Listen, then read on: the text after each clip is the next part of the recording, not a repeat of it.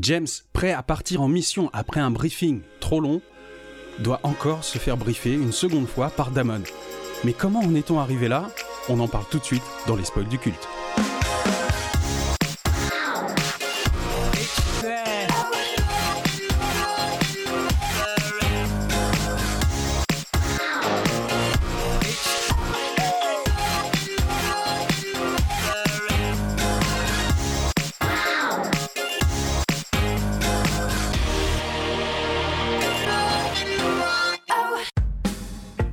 Et bienvenue dans les spoils du culte, je suis Karim. Et je suis Julius. Les spoils du culte, c'est le podcast qui analyse les sagas de la culture populaire et qui ne va pas se retenir de spoiler, mais épisode après épisode. Donc passé cet instant, il vaut mieux connaître les œuvres ou s'en foutre. Bonjour Karim Salut Julius, comment ça va? Ben ça va bien, ça va bien. Ouais. Nous voilà de retour. On continue de parler de cette œuvre magnifique qui est Vivre et laisser mourir. œuvre magnifique, on est passé de roman d'espionnage à œuvre magnifique. Voilà. C'est euh, bon, de l'ironie. en tout cas, c'est marrant. Euh, donc on est toujours sur Vivre et laisser mourir, épisode 2, parce que chapitre 2. Alors, On en était où? Oui, on en Hein? était où? On en était où? On s'était arrêté à euh, donc un petit brunch, un petit déjeuner euh, entre trois, trois agents, un de la CIA, un du FBI et, et un du MI6. Oui, Et donc euh, bah là, on, on est sur un petit flashback euh, deux semaines en arrière. oui, parce Euh. que James Bond se souvient de comment tout ça a commencé. Ça m'a un peu fait penser à cet effet qui était très très utilisé dans les films des années 2000, où on te présente une situation, puis ça s'arrête, l'image est arrêtée, et puis t'entends la voix off qui dit « ça c'est moi ». Et en fait, comment j'ai pu me retrouver dans cette situation? Revenons en arrière. C'est un peu ça, ouais. Ouais, C'est un peu ça. Sauf qu'il le dit euh, directement à Dexter. Il lui dit Bon, bah écoute, ça remonte à deux semaines. Euh, je suis parti voir mon boss et mon boss m'a dit ça. et donc, on va vous dire ce que le boss de James Bond Oui. lui a dit. Ben oui, parce qu'en fait, c'est là où euh, c'est l'entretien avec M. Habituellement, c'est vrai que c'est souvent la seconde partie. Donc en fait, ben, ça commence, James Bond, il sort de son appartement, il prend sa petite Bentley, hein, Yes. Bentley hyper boostée, avec un moteur Amherst Villiers, je sais pas... euh, Supercharger. Attention, non, c'est faux. ici, moi c'est écrit euh, Hummer Ah ouais? Villiers Supercharger. Ah, ils l'ont pas mis dans, dans ma version à moi. Supercharger. Et, euh, et il a des phares anti-brouillard. En fait, je me suis dit, un moteur, un moteur gonflé et des, des phares anti-brouillard, pour moi, c'est un kéké, euh, c'est un kéké qui a Ah, du ah, pognon, mais quoi. Mais Pour euh, c'est un l'époque, c'est kéké un quand truc même. de malade. Cela dit, les phares anti-brouillard, ça peut avoir euh, de l'intérêt à Londres, vu que Oui. le Foggy London, c'est bien connu. Hmm. Euh, donc là, en fait, il était euh, à Londres dans son appartement de Chelsea. Et du coup, il prend la route parce qu'en fait, euh, il doit aller voir M. Visiblement, euh, c'est le moment où M l'a appelé. Ou non, je crois qu'il se fait appeler par euh, le secrétaire ou le le- l'intendant de Oui. de M qui l'invite euh, justement à se dépêcher. Un, un entretien. Il lui donne deux mots pour l'entretien. Je sais pas si c'est comme ça en anglais, mais en français, il lui dit A comme ananas et C comme Charlie. Et tout de suite, James, il a compris que A comme ananas, c'est l'Amérique, et C comme Charlie, c'est les Caraïbes. Est-ce que c'est comme ça euh, en anglais? C'est pas un ananas, c'est une pomme. Ah oui, c'est Apple. Hmm. Ok. Mais Euh, sinon, euh, oui, c'est exactement ça. euh, C'est exactement ça. Je voulais savoir parce que je m'étais dit ananas, c'est pas vraiment l'Amérique, c'est plutôt les Caraïbes, et Charlie. Habituellement, comme Checkpoint Hmm. Charlie, ça, ça évoque plus les Américains pour moi, Charlie. Du coup, j'ai l'impression qu'il avait inversé les deux exemples, mais non, finalement, c'était des mots pris au pif, quoi. Oui, c'est juste la première lettre, quoi. A pour Ouais, America et C pour euh, Caribbean. Et on sent tout de suite hein, le, le talent de ces agents secrets pour coder leurs messages. écoute, Vraiment, Hein A comme ananas et C comme Charlie. Hum, hum, Qu'est-ce que c'est? Je pense que personne n'a grillé euh, ce codage. Hein. Mais, ouais, euh, je m'étais dit que c'était vachement bien pensé quand même. Putain, ils ont pris la première lettre. N'empêche, il y va en Bentley et pas en Aston Martin. Oui, mais euh, dans les films, ça arrive très souvent que il, il utilise pas le- la mythique Aston Martin. Souvent, il conduit d'autres bagnoles. Mais en Ouais. général, très souvent, il y a l'Aston Martin, sauf la période avec Pierce Brosnan, parce qu'ils avaient un contrat avec BM. Oui, mais euh, en soi, bon, ça reste une voiture britannique, mais euh, Hmm. Ouais. Du coup, je me dis, est-ce que, enfin, je suis curieux de savoir si dans les autres euh, livres, l'Aston Martin fait l'Aston Martin pardon fait fait son apparition et devient un gimmick ou pas? Ouais, bah ça se trouve ouais, je c'est juste c'est juste pour les films. C'est possible, hein. C'est possible parce que encore une fois là, on en vient du coup à un autre élément. J'avais dit que euh, il y avait un petit côté guilleret ou en tout cas enjoué, un peu trop excessif euh, chez James Bond que je connaissais pas, qui est Ouais. peut-être euh, un trait typique du personnage des bouquins. J'ai cru que t'allais dire un trait typique d'un conducteur de Bentley. non, de James. Mais euh, là, euh, il y a un petit peu plus loin. euh, en fait, Bond, il est en train de, il se dit ah si M veut me voir en urgence comme ça, c'est qu'il y a un truc, on est sur le grill, etc. Je suis prêt à l'action. Et du coup, Ian Fleming nous dit à propos de Bond, Bond pensait avec excitation à l'entrevue Oh. qu'il allait avoir avec M, l'homme étonnant qui était et qui est encore à la tête du service secret. Donc M, je, l'ai surligné après coup, après avoir lu le chapitre, parce que je me suis dit, euh, peut-être on nous l'a survendu quand même, en nous disant ça. Ou peut-être que James Bond s'excite d'un rien, ou alors il trouve, enfin il, il est in love de M, mais je trouve que M est pas ouf. Sur le coup, oui. Sur le coup, c'était un peu bizarre de décrire euh, Bond comme un petit, un petit garçon qui est, qui est, qui est excité à l'idée d'aller euh, retrouver son professeur à, à l'école. Enfin, C'est son, Son prof tu vois. préféré, quoi. ouais. Mais en fait, c'est expliqué derrière. Ah bon? C'est parce que il veut se venger. Cet entretien, pour lui, c'était un peu synonyme de, de, de moyen pour se venger. Tu sais, c'est la cicatrice qu'il a à la main.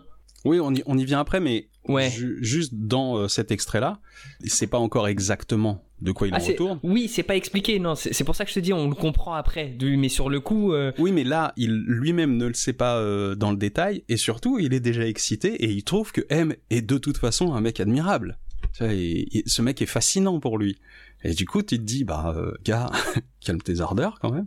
C'est Mm. là où je me dis, vraiment, on, on prend une petite tangente sur le James Bond qu'on connaît par les films, parce que dans le bouquin, c'est pas le même James Bond. ouais, ouais, ouais. On verra plus tard dans le détail si euh, il y a encore des petites variations. Ou alors c'est Ian Fleming qui remplit, c'est possible aussi.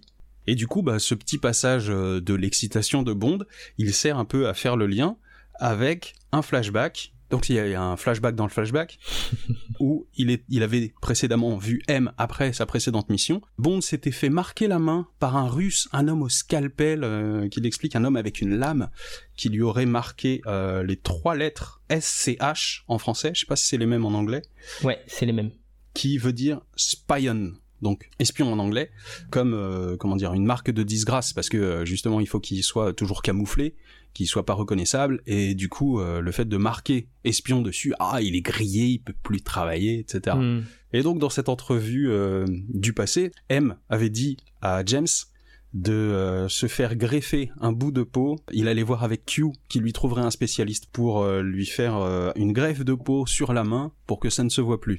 Ouais, eh, on n'arrête pas le progrès quand même. Il y a déjà de la greffe Ouais. de peau dans les années 50. Ouais ouais. Et d'autant plus que euh, un petit peu plus tard, il lui dit euh, alors euh, cette greffe de peau euh, tout va bien? Oui oui, on m'a on me l'a pris sur euh, genre sur l'avant-bras ou un truc le comme coup, ça. Ouais, ouais. Et euh, M, il lui fait euh, oh bah euh, genre euh, c'est pas grave, euh, on, on peut pas faire mieux que ça. Attends, j'avais j'avais Non, il lui, il- dit un truc du genre ouais, euh, vous aurez le poil un peu plus, un peu plus Ouais. épais sur une main. C'est ça. Bah tiens, je l'ai je l'ai surligné. Euh, vous aurez un peu plus de poils qu'avant et ils pousseront un peu de travers. Mais on n'y peut rien, n'est-ce pas? Donc, alors, du coup, c'est peut-être moins flagrant, mais ça reste un signe distinctif. Il suffit que les mecs grillent qu'il a des poils Oui, bizarres sur bah, sa main. ouais. Et puis voilà, bah c'est c'est mort quoi.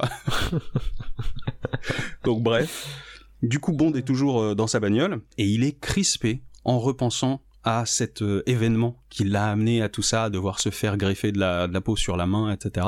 Et en repensant à cet homme russe, cet homme au scalpel.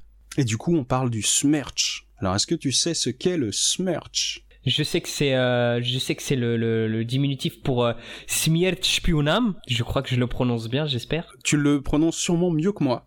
Je sais pas si c'est bien, mais en tout cas c'est mieux que moi. C'est du russe, je crois, non? Peut-être, mais euh, du coup, Smerch, je sais pas d'où vient le H. Alors, le S, c'est euh, le son ch, spion ou un, ou spionne ou spionne, je sais pas. Ah, d'accord. Donc du coup, c'est le le sme de Smiert, le smer Et de Smiert et le le, le, le che de, de spionam.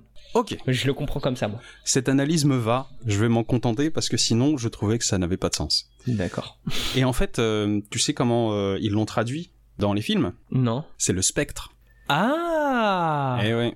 Donc euh, je crois, hein, si je me trompe pas, mais ouais. Donc le film avec Daniel Craig euh, Spectre Ouais, c'est à propos de cette société secrète. Mais c'est pas la première fois que le spectre euh, est évoqué. Dans les anciens James. Bond aussi, euh, il y a toujours le spectre. Là aussi, c'est aussi un problème parce que il y avait des histoires de droits, comme quoi, comme il a pas tout écrit tout seul en fait, Hmm. Ian Fleming.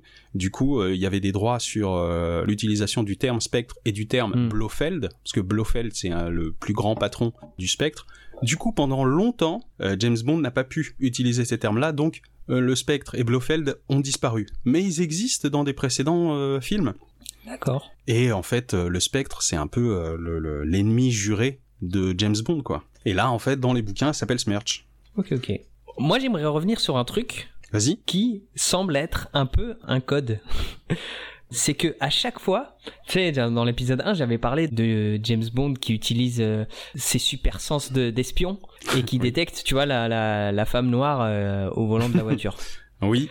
Et en fait, à chaque fois que il se passe un truc bizarre, euh, j'ai l'impression qu'il active son super sens d'espion en plissant des yeux.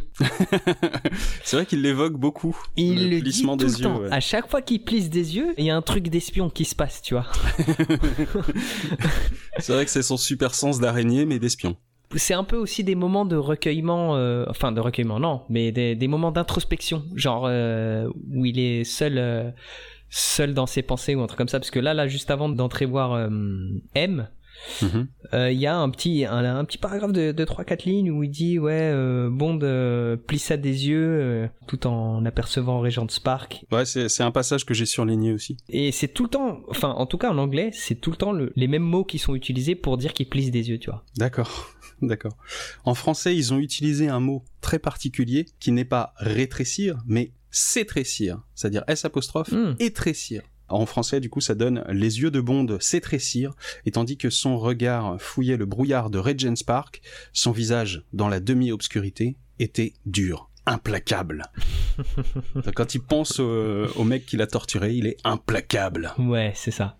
Du coup, on apprend aussi, euh, entre deux mots, que euh, ben, le Smerch était dirigé par Beria. A priori, il serait mort suite à Casino Royale.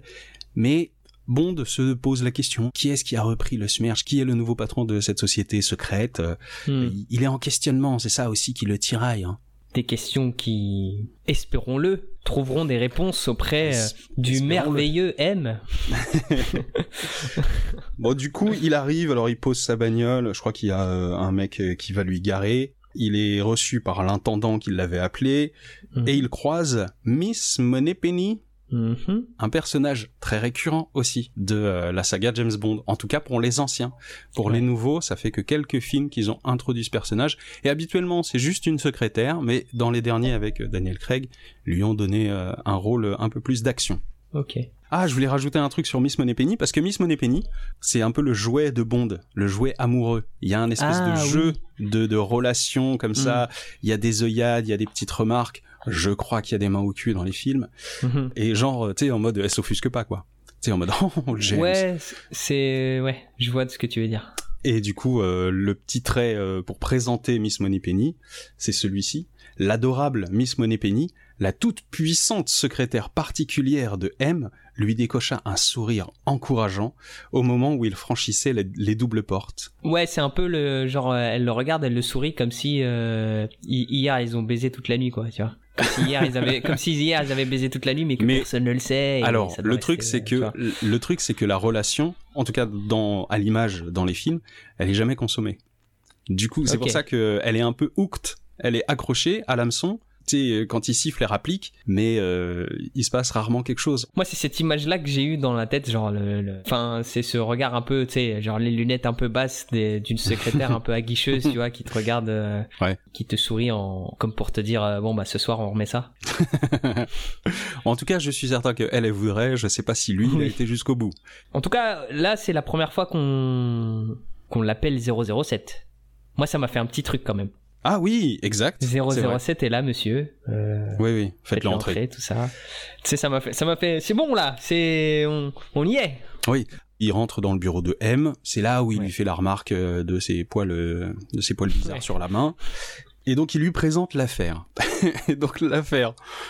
Est-ce que tu peux la résumer? Parce qu'en fait, on va vraiment éluder tous ces passages-là. On va vite atterrir à la fin parce que là, ce passage est un petit peu trop long pour rien.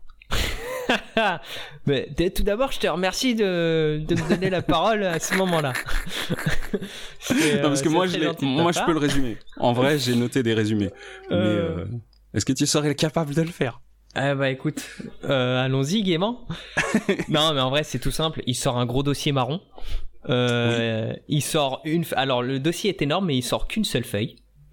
Ouais. Et il lui dit écoute-moi bien, il y a un trafic euh, de pièces d'or anciennes euh, qui circule euh, dans les Caraïbes et aux, États-Unis. C'est des pièces d'or anciennes qui datent du 16e, 17e siècle. M soupçonne que qu'elles sont issues du trésor de d'un pirate renommé qui s'appelle Bloody Morgan. Bloody Morgan, exactement.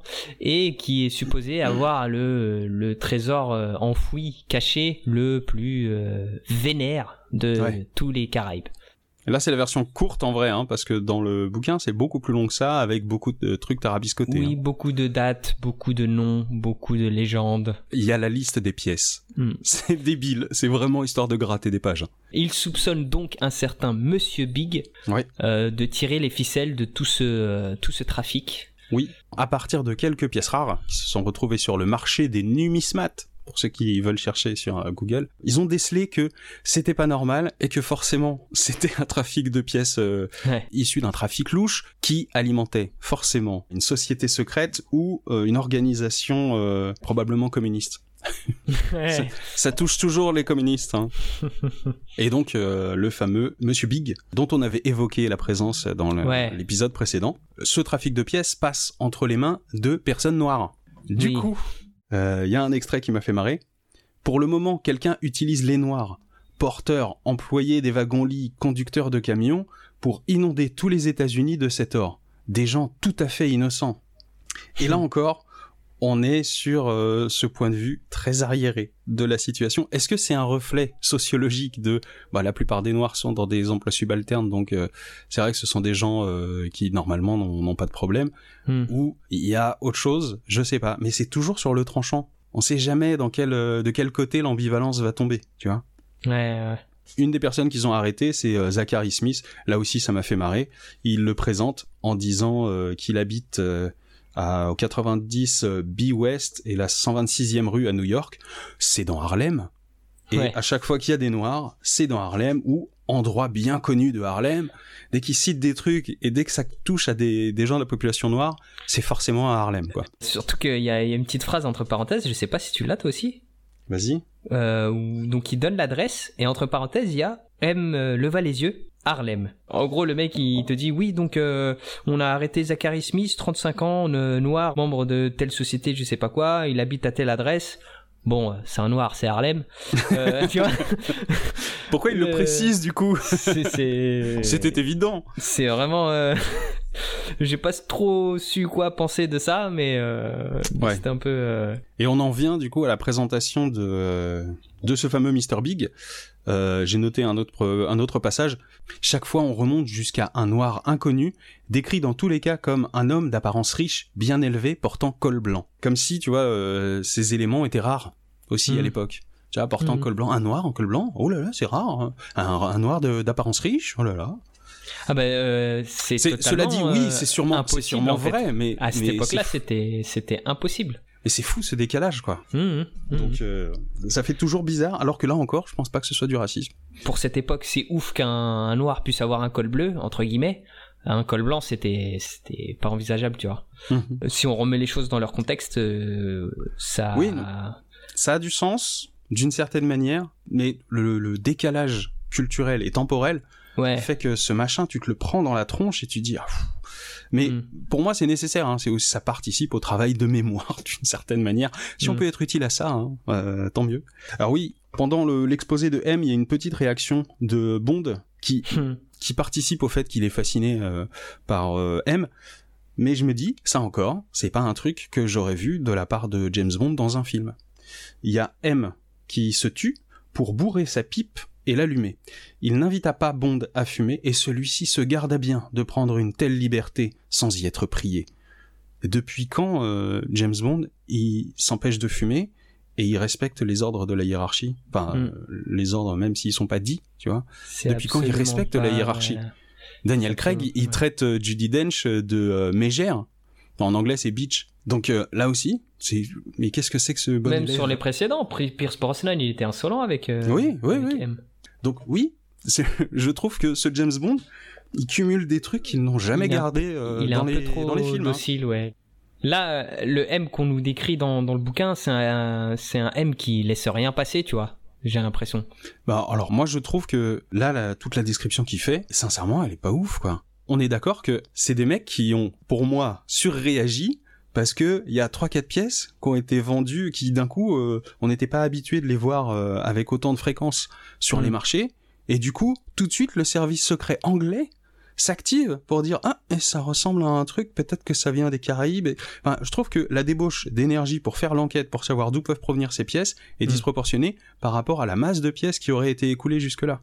Pour moi, ça n'est que des arguments de mise en scène par l'auteur euh, Ian Fleming, et de même que euh, tous les éléments qui te donnent l'impression qu'il y a du respect qui est imposé euh, à, à M, c'est pas M qui impose le respect, c'est euh, Bond qui donne un statut à M en lui marquant du respect. Tu vois ce que je veux dire? Ouais. C'est pas la Mm. même chose. Et donc on crée un environnement autour pour euh, mettre en, je sais pas, mettre sur un piédestal un personnage quoi. Mais pour moi c'est un artifice de mise en scène. Le prétexte de tout ce, tout ce remue-ménage, c'est surtout le, les soviets, quoi, j'ai l'impression. Parce, oui. que, parce que les soviets ont, ont, ont des choses à y gagner, bah, il faut qu'on Ouais. fasse quelque chose parce que la menace soviétique, elle, elle est là. Ouais, Parce que si on parle pas de la menace soviétique, euh, vu, vu comment tu décris l'entretien, oui, on, on est dans le droit de se dire, euh, mais c'est, plus la merde, euh, votre Mais- mission. Oui, mais moi, de toute façon, je fais très peu le lien. Euh, moi, je leur fais confiance hein, dans le bouquin. Mais si je me base que sur les éléments du bouquin, je me dis c'est quand même disproportionné. Hmm. Parce que euh, euh, ils ont suivi un, un billet. enfin, on en a parlé avant l'enregistrement, mais ils ont suivi un billet. J'ai pas compris le cheminement de ce billet. Hmm. Je lis l'extrait. Un billet de 20 dollars qu'un de ces fameux noirs avait eu en, en échange d'une pièce d'or et dont il, a- il avait noté le numéro pour le pick-up-po, je sais pas ce que c'est le pick-up-po, le grand jeu des nombres, mais je sais pas ce que c'est le grand jeu des nombres, avait été déboursé par un des lieutenants de Mr. Big et ce billet avait été donné pour service rendu à un agent double du FBI qui est membre du Parti communiste. Là, je vous le lis peut-être de manière un peu décousue, moi je l'ai relu cinq ou six fois. En français, ça n'a aucun sens. On, on comprend le cheminement, le cheminement euh, qu'a eu le, le billet, tu vois, mais il y a quand même des, des informations un peu genre Pikipo, on sait pas ce que c'est, le jeu des noms, oui, on sait pas ce que et il c'est. te lâche ça, on n'a jamais parlé de Pikipo avant, donc euh, Mm. faut venir avec, euh, faut avoir fait ses devoirs. Hmm. Et euh, le grand jeu des nombres pour expliquer Pikipo, bah ça m'aide pas plus que ça. Moi je connais les Mm. chiffres et les lettres, mais ça n'a aucun rapport. Là où on peut leur faire confiance, c'est que un petit peu après, ils te font. En résumé, poursuivi M, nous soupçonnons ce trésor jamaïcain de servir à subventionner le contre-espionnage soviétique en Amérique, tout au moins en grande partie. En grande partie. Enfin, c'est des pièces qui se vendent 20 balles. hein. Hmm. Et notre soupçon se transforme en certitude si je vous dis qui est ce Mr. Big. Et c'est là où on va nous présenter Mr. Big. Ah, petit aparté, Oui. Euh, moi aussi, ça m'a un peu choqué que des pièces d'or se vendent uniquement 20 balles, mais j'ai l'impression qu'en fait, le, la valeur du dollar, elle est plus forte à cette époque-là. Tu sais, dans le, dans le premier chapitre, on, on nous parle de luxe, de machin, de trucs, et euh, on lui file juste une enveloppe avec 1000 dollars, tu vois. 1000 dollars, en vrai, euh, quand t'as des goûts de luxe, tu vas pas loin. Oui, d'accord. Non, c'est possible. Mais euh, on est peut-être à une époque où les milliardaires n'étaient que des millionnaires. Hmm. Mais enfin, de toute façon, 20 balles pour une société secrète qui doit, pour, pour fonctionner, brasser pas mal de thunes, ça fait, euh, tu sais, des cachetons à 20 euros, euh, à 20 dollars, pardon, des cachetonnages à 20 dollars, bah il faut en cumuler pas mal, hein. Donc euh, j'espère qu'ils en ont beaucoup des pièces. Mais du coup, c'est très con parce que s'ils en ont beaucoup, ça va dévaluer le cours de la pièce. Donc c'est débile. Mais à 20 balles, 20 balles par pièce, le long terme, c'est pas envisageable. Oui, c'est ça. Rien que pour bouffer, pour tenir le ton long terme, tu crames euh, les thunes que t'as gagnées avec tes pièces vendues. Hmm. Donc c'est débile. Euh, mais bref, hein, on est d'accord que oui, on oui. est sur un trafic de, de, de pièces de collection, ça a tout de suite alerté les services secrets. Ok, bon, moi je, je leur fais confiance.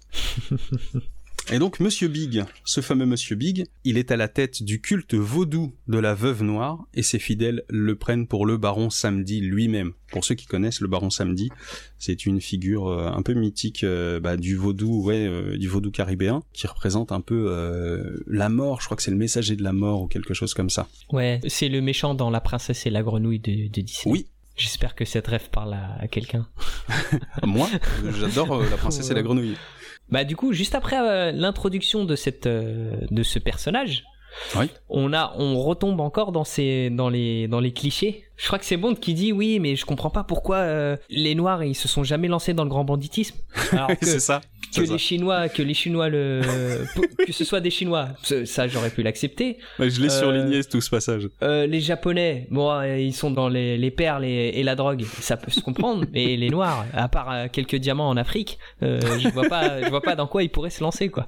C'est exactement ça. ce passage m'a tellement incroyable. Fait rire il, est, blindé de clichés. Est-ce que à l'époque c'était vraiment des clichés où on était sur de l'actu? Je sais pas, mais euh, ça m'a fait beaucoup rire. Pour ce qui est de l'opium et des Chinois, c'est plutôt vrai. On sort d'une hmm. période un peu comme ça aux États-Unis où c'était vraiment, tu vois, il y avait des gros gangs chinois qui se battaient pour dealer de l'opium. Ouais. Mais après, les Japonais, je savais pas qu'ils étaient euh, qu'ils étaient dans le hmm. dans le business de perles. et moi, j'ai été étonné de voir que Bond fait la différence entre deux races bridées. oui, ouais, ouais, ouais. Il arrive à distinguer les Chinois des Japonais. Ok. Euh, bah, il arrive à faire la différence entre la Jamaïque et Haïti quand même. Donc ça va. C'est vrai, c'est vrai, c'est vrai. et écoute, tout ça, euh, c'est ce genre de choses. Je pense que j'ai été pollué par OSS 117 aussi.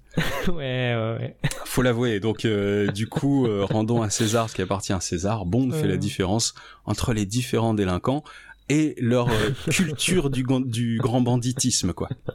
Bah après, je pense qu'il arrive à les différencier par rapport aux, aux denrées qu'il trafique, tu vois. oui, Parce que il y a, y a une ethnie pour un, euh, un type de cargaison, tu vois. Genre les Chinois, c'est vraiment l'opium, les Japonais, c'est les perles, les Africains, Et ça marche à l'envers. Et ça marche à l'envers aussi. Ah, un trafic d'opium. Je suis sûr que c'est des Chinois. c'est ça. Et, du coup, c'est pour ça qu'il est perdu. Genre, comment ça? Des, des, des, pièces d'or euh, des pièces d'or de collection qu'on trafique mais qui se peut qui cela peut-il être? Euh parce que normalement les noirs c'est des diamants. Ah oui ah, attends attends parce que c'est pas fini. Vas-y vas-y. c'est pas fini. Eh il enchaîne parce qu'il faut faire attention à l'invasion des Noirs parce qu'ils sont quand même euh, ils sont quand même 250 millions et c'est quand même euh, un tiers de la population blanche. oui, j'ai noté aussi. Genre la menace. Bah attends, c'est le grand remplacement. Hein. C'est le grand ah remplacement, mon gars. Ah ouais, bah, ça fait peur. Hein. C'est, euh, franchement, j'étais, j'étais limite choqué de lire ça, de se dire que. En fait, on fait des conclusions. C'est-à-dire que il, dans le bouquin, il le dit pas. Ça n'est évoqué que en prémisse. Derrière, tu tires les conclusions que tu veux mais euh, ça tend quand même énormément le bâton à tous ceux qui véhiculent ce qu'on a dit, euh, la, peur du grand remplacement, etc. Ouais, mais tu sais, quand il dit ça, tu sais, il enchaîne en plus derrière. Enfin, je réinterprète un peu ce qu'il dit, mais euh, en gros, pour lui, il y a, y a 250 millions de, de, noirs dans le monde, c'est un tiers de la population blanche, et on, on sait maintenant que les mecs sont intelligents et qui sont et qui sont physiquement et qui sont physiquement forts et qu'ils ont ils ont euh, ils ont des couilles, tu vois. Hmm. Mais euh, mais du coup, bah celui-là précisément, Monsieur Big, il a eu la il a eu la chance ou il s'est il a il a eu l'opportunité d'être entraîné par par les, les soviets à Moscou et donc du coup maintenant c'est devenu un mec vraiment dangereux, limite aussi dangereux qu'un mec blanc, tu vois. Ouais. C'est genre c'était des bêtes sauvages, elles ont été domestiquées et maintenant euh, elles peuvent être elles peuvent être une, une menace. Alors moi, derrière ça, et pour moi c'est le reflet de toute l'immigration depuis les années 60 en France, je verrais le problème inverse c'est que euh, bah, tu te réveilles un peu tard. Si tu avais porté un petit peu d'attention à toutes ces, ces populations que tu as délaissées, ce serait pas, ils, se retourneraient pas contre toi en fait. Oui, ouais. Je m'attendais, enfin, euh, j'étais à peu près conscient de, de quelle, sur quelle période se passait l'histoire, mais je m'attendais pas à ce que ce soit à ce point marqué. À, ce point. Et en y réfléchissant deux secondes, c'est en vrai c'est logique quoi. Mais ça te quand c'est pas ta norme, c'est encore heureux. Euh, bah c'est vraiment, c'est vraiment, ça te scotche. Hein. Oui, et puis euh, pour moi, il y a un reflet euh, qui est de moins en moins présent, et quand il est présent, c'est vrai qu'il est dérangeant, mais c'est ce côté blanc tout puissant. C'est pas spécialement blanc, mais on est dans des pays blancs. Du coup, c'est la les blancs sont la population majoritaire culturellement, ils sont implantés, c'est eux qui ont le pouvoir d'achat, etc. Donc, du coup, tout le monde et tout le monde de, comment dire, le monde économique Hmm. tournent autour de leur pouvoir d'achat. Donc ils s'adressent à eux. Donc ils ont l'impression, eux ils se remettent pas en cause. Et euh, du coup, de le lire aujourd'hui avec notre grille de lecture euh, acquise depuis euh, depuis des années, moi hmm. faisant partie d'une culture métissée, toi aussi, d'une certaine manière aussi, et eh ben on regarde ça et on se dit bah ouais les mecs, vous êtes en train d'atterrir en fait. Ouais, ouais. Tu vois ce que je veux dire? C'est vraiment des blancs qui parlent de problèmes de blancs en fait. Je enfin, vous vous perdez du temps à parler de choses. Euh, peut-être que c'est des criminels, mais on va les traiter comme des criminels. C'est comme de si les traiter arrêtez de les traiter de noirs et de se dire ah c'est un noir, il doit habiter à Harlem. Euh, mais c'est comme si toi et moi on parlait de fourmis en fait. moi je le prends comme ça, c'est-à-dire que c'est c'est une existence euh, pour eux. Enfin les noirs c'est une existence qui est là, qui est présente, mais qui ne représentera jamais une menace et qui hmm. et, et, dont on peut disposer oui, qui sont corvéables. tu vois. Voilà. Mais c'est bien quand, tant qu'ils restent à leur place. Il y a quand même hein, tout le long de ce bouquin oui, des parce que si t'as des fourmis dans ta cuisine, bah tu les extermines. Oui, c'est ça. Se mentir, euh, reste, reste à ta place. Du coup, euh, un mec en col blanc, tu vois, un noir en col blanc qui a l'arrogance, euh, qui essaye de dealer des pièces. Moi, je trouve ça fou. Genre un, mec, un noir qui a réussi à mettre la main sur un magot qui deal des pièces comme ça sous le manteau. Ah, le mm. service secret il se réveille là. Hein. Attention. Hein. Ouais. Du coup, ouais, c'est très bizarre quand même. Hein. Ah ben ils ont eu du flair. Mais euh, en fait, je sais pas dans quelle mesure tout ce qu'on a dit là peut être interprété contre nous, euh, mal interprété. Je suis désolé si j'ai choqué des gens. ouais, mais on essaye d'être le plus clair possible, le plus ouvert possible. C'est compliqué de, bah, d'être dans ce travail de mémoire, mais ah, c'est marrant aussi, hein, cela dit. On n'a pas hein, trop travaillé notre speech, hein, c'est, c'est un peu le. Oui, c'est un, c'est un, peu, peu brut notre ressenti hein. à chaud, ouais. Donc, ouais, ouais. Euh, c'est vrai qu'on. On espère, on, espère qu'on s'est bien fait comprendre. Ouais. Et si dans nos mots il y a des choses, j'espère que vous avez compris le, le fond, et peut-être que dans la forme on est malhabile. Dites-le nous. N'hésitez pas à nous le dire. Ah, il vaut mieux le dire comme ci plutôt que comme ça. On prendra en compte. S'il le faut, on changera notre vocabulaire. Il a pas de souci là-dessus. Tout ça pour en venir au fait que, ben, on a trouvé le méchant. Faut aller choper Mr Big. En gros, c'est un peu ça l'idée, quoi. Ouais, et cerise sur le gâteau, du coup, euh, c'est une occasion pour Bond de se venger euh, de, de, sa des Russes. Oui, oui, des Russes. Lui, il a une espèce de haine. Alors, euh, ouais, encore motivation une fois, hein, supplémentaire, quoi. Oui, mais il a, il a, une lecture des choses euh, très euh, carré carré, quoi. Il y a des Russes qui m'ont blessé.